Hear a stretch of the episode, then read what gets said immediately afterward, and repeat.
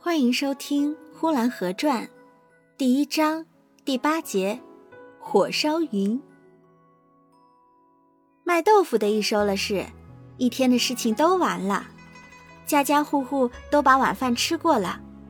吃过了晚饭，看晚霞的看晚霞，不看晚霞的躺到炕上去睡觉的也有。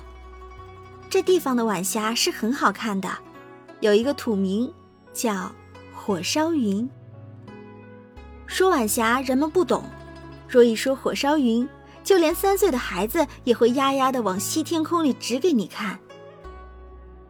晚饭一过，火烧云就上来了，照的小孩子的脸是红的，把大白狗变成红色的狗了，红公鸡就变成金的了，黑母鸡变成紫檀色的了，喂猪的老头子往墙根上靠。他笑盈盈地看着他的两匹小白猪变成小金猪了，他刚想说：“他妈的，你们也变了。”他旁边走来一个乘凉的人，那人说：“你老人家必要高寿的，你老是金胡子了。”天空的云从西边一直烧到东边，红堂堂的，好像是天着了火。这地方的火烧云变化极多。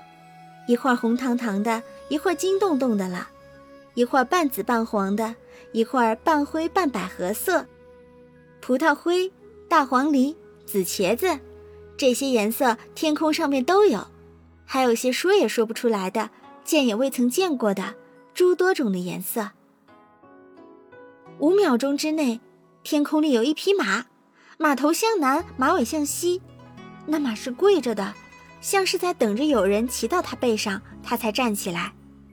再过一秒钟，没有什么变化；再过两三秒钟，那匹马加大了，腿也伸开了，马脖子也拉长了，但是一条马尾巴却不见了。看的人正在寻找马尾巴的时候，那马就变迷了。忽然又来了一条大狗，这条狗十分凶猛，它在前面跑着，它后面似乎还跟了好几条小狗仔。跑着跑着，小狗就不知跑哪儿去了。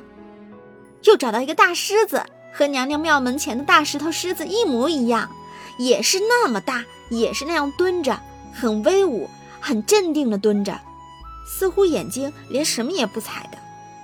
看着看着，同时又看到了别的一个什么，这时候可就麻烦了，人的眼睛不能同时又看东又看西，这样子会活活把那个大狮子糟蹋了。一转眼，一低头，那天空的东西就变了。若是再找，怕是看瞎了眼睛也找不到了。大狮子既然找不到，另外的那什么，比方就是一个猴子吧。猴子虽不如大狮子，可同时也没有了。一时恍恍惚惚，满天空里又像这个又像那个，其实是什么也不像，什么也没有了。必须是低下头去。把眼睛揉一揉，或者是沉浸一会儿再来看。可是天空偏偏又不常常等待着那些爱好它的孩子。一会儿功夫，火烧云下去了，于是孩子们困倦了，回屋去睡觉了。竟有还没能来得及进屋的，就靠在姐姐的腿上，或者是依在祖母的怀里就睡了。祖母的手里拿着白马鬃的鹰甩子。就用银骰子给他驱逐着蚊虫。祖母还不知道这孩子是已经睡了，还以为他在那里玩着呢。下去玩一会儿去吧，把奶奶的腿都压麻了。用手一推，这孩子已经睡得摇摇晃晃的了。这时候火烧云已经完全下去了，于是家家户户都进屋去睡觉，关起窗门来。呼兰河这地方，就是在六月里也是不十分热的，夜里总要盖着薄棉被睡觉。等黄昏之后的乌鸦飞过时，只能够隔着窗子听到那很少的尚未睡的孩子在嚷叫：“乌鸦乌鸦，你打场，给你二斗粮。”那漫天盖地的一群黑乌鸦啊啊的大叫着，在整个县城的头顶上。飞过去了。据说飞过了呼兰河的南岸，就在一个大树林子里边住下了。明天早晨起来再飞。夏秋之间，每夜要过乌鸦。究竟这成百成千的乌鸦过到哪里去？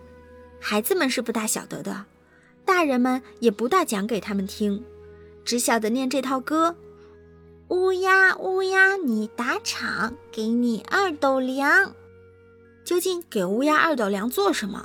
似乎不大有道理。本集播讲完毕，谢谢收听。